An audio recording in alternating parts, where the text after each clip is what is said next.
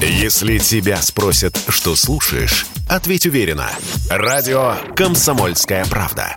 Ведь Радио КП – это самые оперативные и проверенные новости.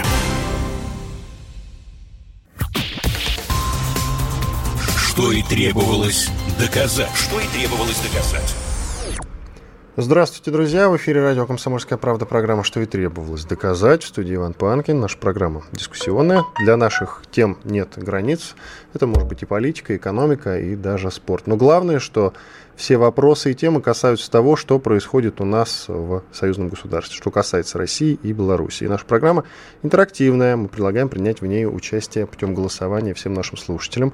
В конце, разумеется, подведем итог. Сегодня наши гости Кирилл Коктыш, политолог, доцент кафедры политической теории МГИМО, и Андрей Кривошеев, председатель правления Белорусского союза журналистов, гендиректор агентства «Минск сегодня». Кирилл Евгеньевич, Андрей Евгеньевич, здравствуйте. Да, добрый вечер. Давайте начнем с того, что Путин и Лукашенко встретились, фрагмент их разговора послушаем. Встретились в Москве. Уважаемый Александр Григорьевич, позвольте вас поприветствовать сердечно в Москве. Мы с вами регулярно в контакте. В этом году встречаемся очно впервые. Есть о чем поговорить, сверить часы по ряду позиций. Но поскольку это первая встреча в этом году, конечно, хочется сказать, что прошлый год у нас был достаточно продуктивным. Завтра вместе даже поучаствуем э, в одном из э, серьезных мероприятий вот э, в этом комплексе военного сотрудничества. Я очень рад вас видеть. Добро пожаловать. Я вчера был на учениях белорусско-российских, посмотрел и российские подразделения, и белорусские. Много было иностранцев, журналистов, очень впечатляюще. Ну и, как вы говорили, завтра, если все будет нормально, мы побудем Э, с вами на интересном мероприятии. Также поучаствуем, поучаствуем да, э, в этих мероприятиях. Это тоже наша жизнь людей, наших, наших белорусов и россиян. Итак, это был фрагмент разговора Владимира Путина и Александра Лукашенко. Они встретились в Москве. И я думаю, что э, в силу того, что произошло сегодня в Донецке, а там был взрыв, и сейчас массовая эвакуация происходит жителей как из Донецка, так и из Луганска. В основном в Ростовской области они направляются, беженцы, я имею в виду. Владимир Путин, надо уточнить, уже распорядился о том, что все беженцы, которые прибудут в Ростовскую область, то есть на территорию России, получат по 10 тысяч рублей. Это важный момент. А тема нашего разговора и, соответственно, вопрос нашей аудитории, сможет ли союзное государство сохранить мир на Донбассе. Ведь очевидно, что э, этот взрыв – это провокация со стороны Киева, направленная, разумеется, на то, чтобы ну, Россия предприняла, предприняла какие-то неправильные действия Э, в отношении Киева, ну, то есть ввела войска, наверное, не знаю, на что рассчитывают. Сейчас наших уважаемых гостей и буду спрашивать. Начнем э, с Кирилла Коктыша. Э, Кирилл Евгеньевич, ваше мнение вообще по поводу того, что произошло сегодня в Донецке, и как вы считаете, вот этот проект союзное государство, Россия и Беларусь, союзное государство, может ли оно сохранить мир на Донбассе? Ну, понимаете, во-первых, сохранение мира – это процесс всегда обоюдный да, то есть можно сделать все, чтобы мир сохранился. И союзное государство, без всякого сомнения, ровно это и будет делать. Потому что лучше все-таки, как говорил Андрей Андреевич Громыко, 10 лет переговоров, чем один день войны. Но так или иначе – понятно, что есть провокация и есть вещи, на которые не реагировать Россия не сможет, учитывая количество жителей Донецка и Луганска, которые получили российские паспорта, а вместе с ними получили и гарантию защиты от российского государства. И понятно, что если Украина будет переходить черты, то реагировать на это придется, да, то есть проглатывать не получится.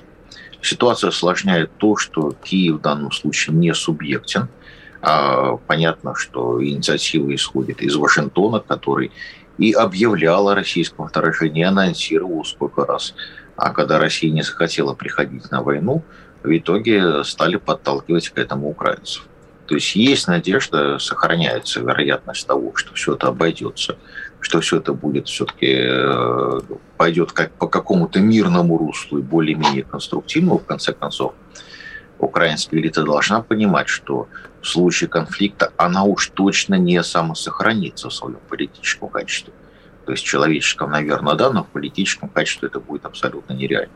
Но издержки из этого будут, конечно, очень большие случаи, если сценарий будет военный и силовой, и если Украина развяжет таки военную авантюру. Опять же подчеркну, что союзное государство, естественно, сегодня это было подчеркнуто на встрече первых двух лиц, будет делать все для сохранения мирного сценария и для того, чтобы все это более-менее все-таки обошлось и решали конфликты, решали вопросы дипломаты, а не, скажем так, развязывались конфликты, которые на самом деле могут выплеснуться на всю Европу. Спасибо, Кирилл Евгеньевич. Я напомню, что и наши слушатели могут участвовать в нашей беседе. Сможет ли союзное государство сохранить мир на Донбассе? Голосуйте «да» или «нет». Пишите плюс 7 967 200 ровно 9702. WhatsApp, Viber, Telegram, смс-сообщение присылайте «да» или «нет». И чуть позже, в конце эфира, подведем э, итоги этого голосования. Но теперь слово Андрею Кривошееву. Андрей Евгеньевич, пожалуйста, сможет ли союзное государство сохранить мир на Донбассе? Я думаю, что у союзного государства шансов сохранить мир на Донбассе все меньше. Я согласен с Кириллом Евгеньевичем, что Киев не субъектен, но это еще только полбеды. А Киев не только не субъектен в международных отношениях. Киевский режим Зеленского не контролирует значительную часть собственных вооруженных сил и так называемых комбатантов. То есть они Вооруженные... сами по себе, они сами по себе, и они стреляют э, не по приказу Зеленского. Я правильно понимаю? Они не сами по себе. У них есть свои хозяева, свои доноры, спонсоры из той части финансово-промышленных группировок в Украине, которые осуществляют реальное управление украинской экономикой. Поэтому это второй большой фактор того, что тот или иной добробат, то или иное, то или иное подразделение по глупости, по приказу, э, по безумию, сумасшествию, как сегодня об этом говорил президент Беларуси, могут начать стрелять. И действительно возникнет ситуация, когда и самопровозглашенные республики, и стоящие за ними э, силы Российской Федерации не смогут не ответить. Если э, будет массовое убийство или попытка прорыва или захвата каких-то важных стратегических узлов или те террористические акты, которые мы уже видим. К сожалению, я думаю, что те провокации, теракты, которые уже произошли, это лишь начало скоординированной большой операции вряд ли э, кто-то может поверить, что вся та массированная информационная волна и война, которая велась последние полтора-два месяца, э, может закончиться просто так. В силах ли союзное государство предотвратить худший сценарий? Я думаю, да, и сейчас и Российская Федерация, Республика Беларусь, э, проводя учения масштабные на территории Беларуси, на территории Южного округа и Западного округа, э, демонстрируя новые образцы вооружения, повышенную слаженность, операцию в Казахстане как раз и э, пытается э, сделать все возможное, то есть продемонстрировать силу, поднять ставки для того, чтобы не произошло худшее. Андрей Евгеньевич, но Честно говоря, не верится, что Зеленский не в курсе или без его ведома это все делается, потому что ну уж очень массированный обстрел идет как Луганск, так и Донецк, прям массированный арт-обстрел. И что он, и он не в курсе и никак повлиять не может, президент страны. Нет, я думаю, что он в курсе большинства э, провокаций, большинства выстрелов, но э, я не думаю, что, и повторю свою мысль, он не контролирует все вооруженные формирования, которые сейчас сосредоточены на линии соприкосновения. Было множество э, разведданных, которые объявляли, в том числе и российские силовики, которым нет э, повода не верить, о том, что сейчас на так называемой линии разграничения сосредоточена значительная часть украинских вооруженных сил, в том числе вот такие неонацистские мотивированные подразделения которые на самом деле слабо подчиняются э, центральной власти в Киеве. Спасибо. Кирилл Евгеньевич, скажите, пожалуйста, ну если мир вот э, в нынешнем понимании, я имею в виду, не удастся сохранить, ну пока идут обстрелы, но так или иначе горячей стадии пока нет. Но до миротворческой операции может дойти и как скоро? Со стороны ну, России? Конечно, конечно, может дойти. А, понимаете, в чем дело? На границах ДНР и ЛНР сосредоточено до 120 тысяч военнослужащих вооруженных сил Украины. Это больше трети украинской армии. И они там находятся уже полтора месяца. То есть понятно, что такой кулак ударный концентрируется э, именно в преддверии наступательной операции.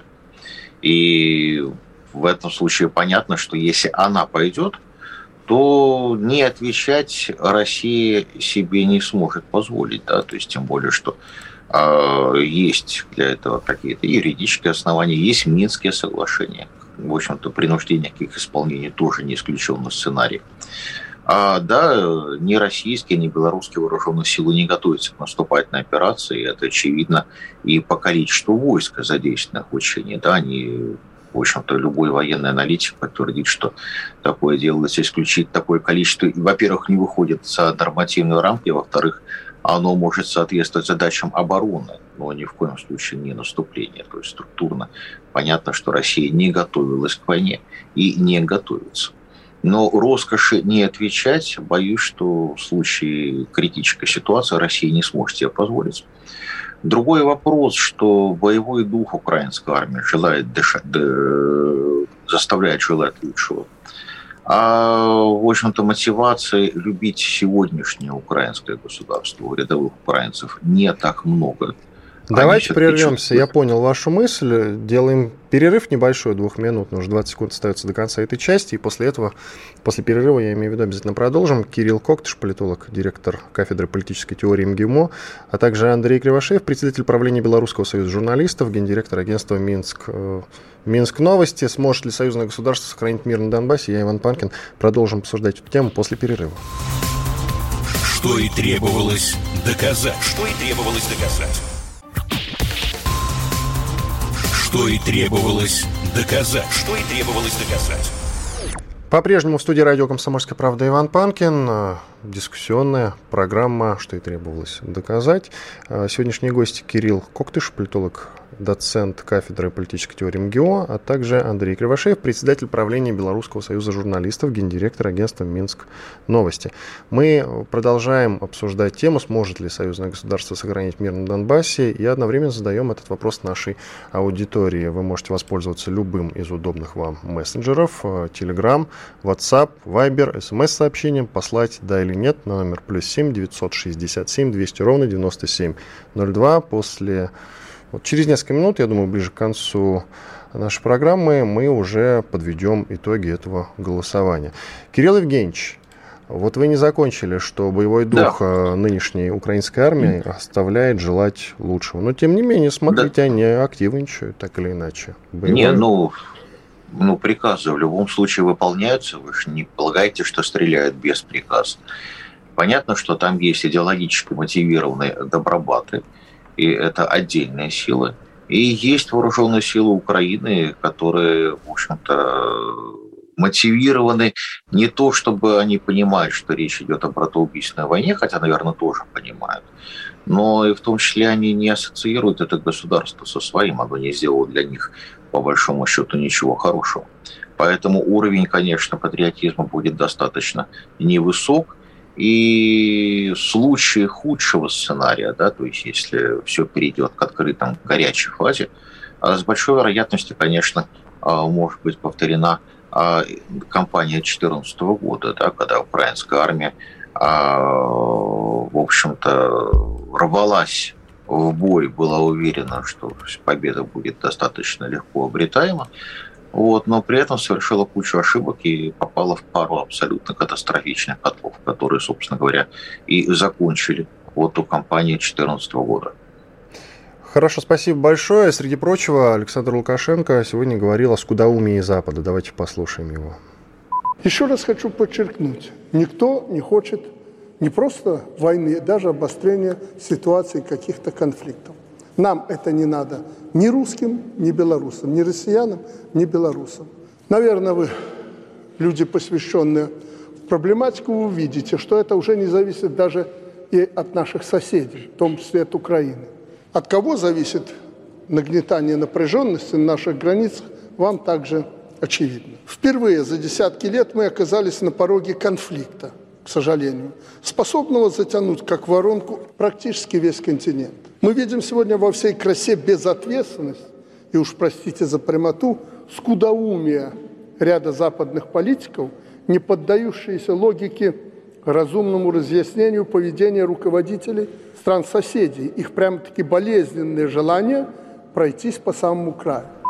Комментарий Александра Лукашенко вы прослушали только что. Андрей Евгеньевич, у вас хочу уточнить. Накануне мы заговорили про, ну как не мы, не мы заговорили, в Госдуме заговорили о вероятности признания ДНР, ЛНР. Как вы считаете, Республика Беларусь э, подключится к этому вопросу, признает сразу ДНР и ЛНР в паре с Россией? Президент Беларуси об этом сказал однозначно. Он сказал, что да, это будет согласованное решение э, России и Беларуси двух президентов. Поэтому это решение полностью в их компетенции, и они имеют на это право и юридическое, и моральное. А как Поэтому скоро если... это может произойти, скажите, пожалуйста? Дойдет до признания, я имею в виду. Ну, это как раз зависит от действия официального Киева, а, тех вооруженных сил, которые сосредоточены на линии разграничения, и тех установок, которые этим силам а, дают э, США и руководство отдельные генералы э, Североатлантического альянса. Потому что, на мой взгляд, президент Беларуси прав, когда говорит о том, что значительная часть европейских политиков либо не отдают себе отчет в масштабе грядущей катастрофы, просто уже все забыли опыт Югославии и войны, в которой впервые с 1945 года участвовали и вооруженные силы Германии. Вот сейчас Германия не отдает себе отчет, что и она может быть втянута Э, в достаточно большую региональную европейскую войну или военное противостояние. Э, есть и другие европейские политики, которые э, переадресуют принятие ключевых решений по сохранению мира на уровень Североатлантического альянса и Соединенных Штатов Америки.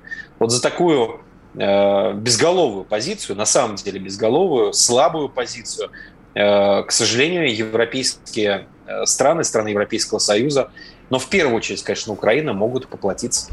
А почему вы говорите, что они себе не отдают отчет? Вот вы Германию назвали. Вообще-то канцлер немецкий накануне приезжал, встречался с Владимиром Путиным. До этого, до этого французский президент Макрон прилетал. Они все просят э, Путина сдерживать войска, хотя никаких войск там сейчас нет. Более того, те, что были на учениях, уже давно отведены.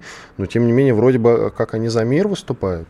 Тогда я не совсем понимаю, почему они не догадываются о том, что возможно, реальная горячая стадия военная? Ну, просто, возможно, эти европейские лидеры не понимают э, масштаба более того, Макрон и немецкий канцлер э, просили не признавать ДНР, ЛНР. Ведь Владимир Путин комментировал эту новость о признании прямо непосредственно после встречи на пресс-конференции, после встречи с канцлером. Просто политики Германии и Франции э, рассуждают в логике своих президентских и канцлерских э, сроков, достаточно ограниченных по времени. Они не берут исторический масштаб той трагедии, которая сегодня разворачивается в Украине. Э, Украина для нашего постсоветского пространства, для России, для Беларуси Э, это такая точка бифуркации, за которой э, может закончиться история. То есть если Украина окончательно превратится в террористическое государство и э, постоянную угрозу безопасности Республики Беларусь и Российской Федерации, никто с этим мириться не будет.